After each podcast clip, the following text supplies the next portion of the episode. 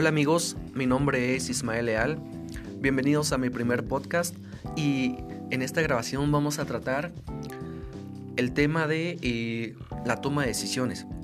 La verdad es que día a día, en nuestra vida cotidiana, todo el tiempo tomamos decisiones.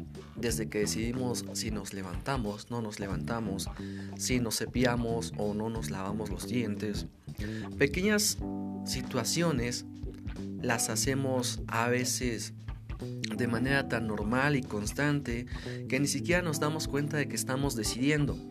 Pero algunas otras decisiones pues consisten en resolver problemas y es ahí cuando somos un poco más conscientes. Bien, en la vida profesional pues esto aplica de la misma manera. A veces ya tenemos una rutina de trabajo y pues ya de acuerdo a nuestros principios ya está decidido la mayor parte de, nuestras acciones.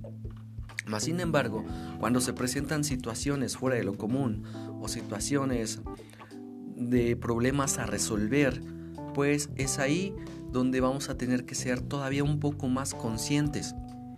Uno de los procesos más difíciles que enfrenta el ser humano, pues también resulta ser este tema de la toma de decisiones, ya que se puede envolver en conflictos que pues no le permitan sentirse en paz con, con las demás personas, con la sociedad, inclusive consigo mismo.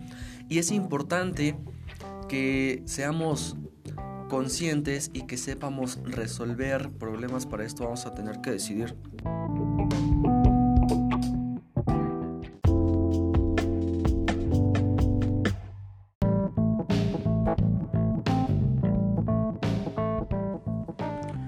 Y bien, pues también déjenme comentarles que yo soy alumno de la Universidad Bancaria de México, ubicada en Teoloyucan.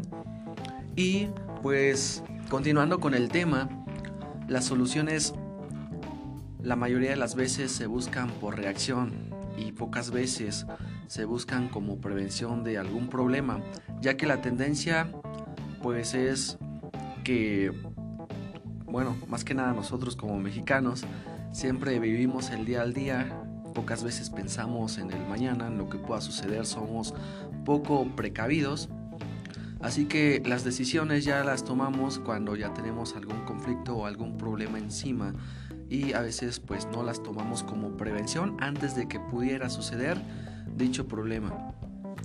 Existirán algunas ocasiones también eh, en donde las personas, y me incluyo, toman decisiones de manera más fácil haciéndolo individual, ya que cuando trabajan en equipo tomar una decisión se vuelve mucho más complejo, ya que hay que trabajar con diferentes criterios y pues todos nos debemos de poner de acuerdo para conformar una sola decisión. en este caso, en base a las experiencias que he visto y he tenido, pues se hace por mayoría de votos los que tengan un acuerdo y que sean mayoría son los que en base a ellos se va a tomar su decisión. ¿Qué es importante tomar en cuenta en la toma de decisiones? La verdad es que cada persona analiza y, y pues va a idear una resolución del problema de una manera diferente basada en su experiencia, basada en su historia o su reforzamiento, en lo que ha aprendido o en la experiencia de otros. Bien, aquí pues les voy a compartir algo acerca de, de, lo vivido, de mi propia experiencia. La verdad es que yo soy como que un poco solitario, me gusta trabajar más individualmente que en equipo. Y la mayoría de mis decisiones personales las tomo en base a mis principios, en base a mis experiencias. Cuando una persona actúa de acuerdo a sus principios o reglas ideales que ya trae arraigados desde que era más joven o que era más pequeño, la mayoría de sus acciones o de sus decisiones ya van a estar tomadas. A veces hay cosas que no va a tener que pensar. Por ejemplo, si en sus principios está que esta persona, pues el dinero que le prestan, dinero que tiene que pagar en tiempo y forma, Es una regla que él ya trae idealizada, pues en el momento que sucede esta situación es así como lo va a hacer, sin pensarlo dos veces, porque pues él trae el ideal de que pues se tiene palabra. Mas sin embargo, si este no fuera un principio esa persona, pues no lo va a considerar eh, tan importante que su decisión va a ser pues retrasar el pago, no pagar, cosas así por el estilo. Espero que me esté dando a entender. Y en cuestión de las decisiones en equipo, siempre va a haber la persona que quiera tomar el liderazgo, siempre va a haber la persona que va a dejar que otros decidan, la persona que diga, no, pues yo lo que diga la mayoría, y la persona que esté totalmente en desacuerdo con lo que se va a decidir. Eh, aquí es más complicado, como lo mencionaba anteriormente. Y también al mismo tiempo que se está tomando la decisión, pues nos va a generar un aprendizaje, una nueva experiencia. Y si nos equivocamos, pues debemos afrontar las consecuencias y esforzarnos por aprender de los errores que todos tuvimos.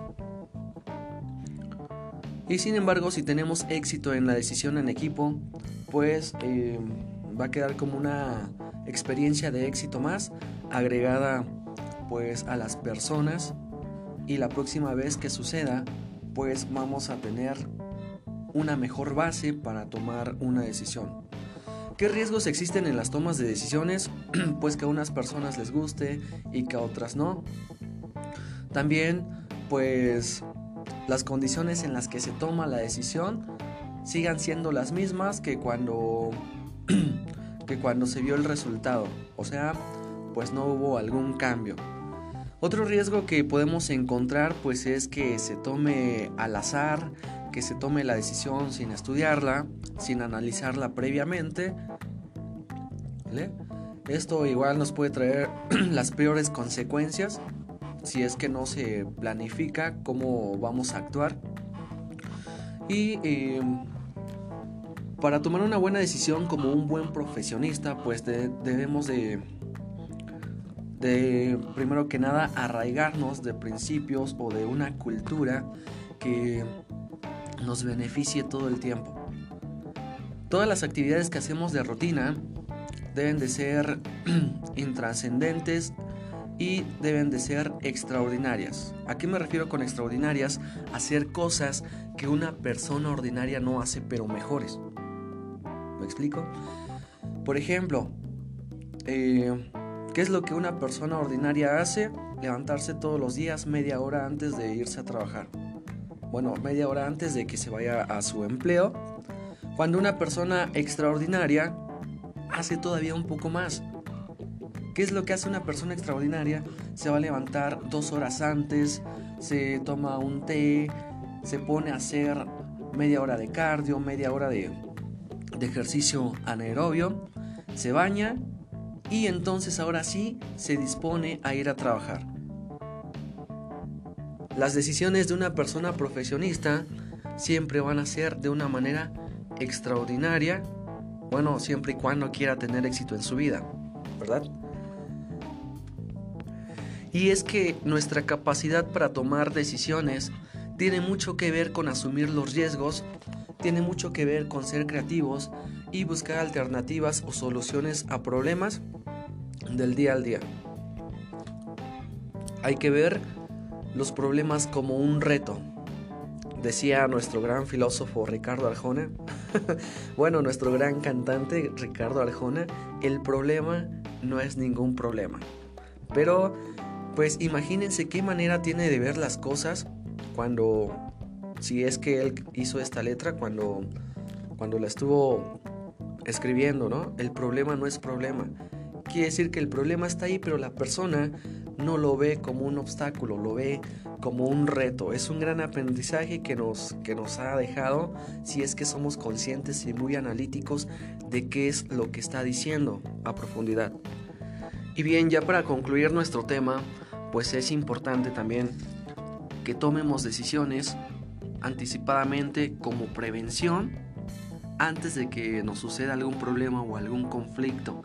Para esto debemos de ser unas personas muy reflexivas y también observar qué vivencias han tenido otras personas y a partir de ahí decidir si yo quiero lo mismo o no quiero lo mismo para mí, empezar a tomar decisiones, hacer acciones que en un futuro me vayan a ayudar a mejorar, a evitar algún problema o asegurar, asegurarme por si sucede alguna anomalía en mi vida. Bien amigos, esperemos que les haya gustado este podcast. Nos vemos en la próxima sesión. Saludos a todas a todos los compañeros de la Universidad Bancaria de México. Nos vemos.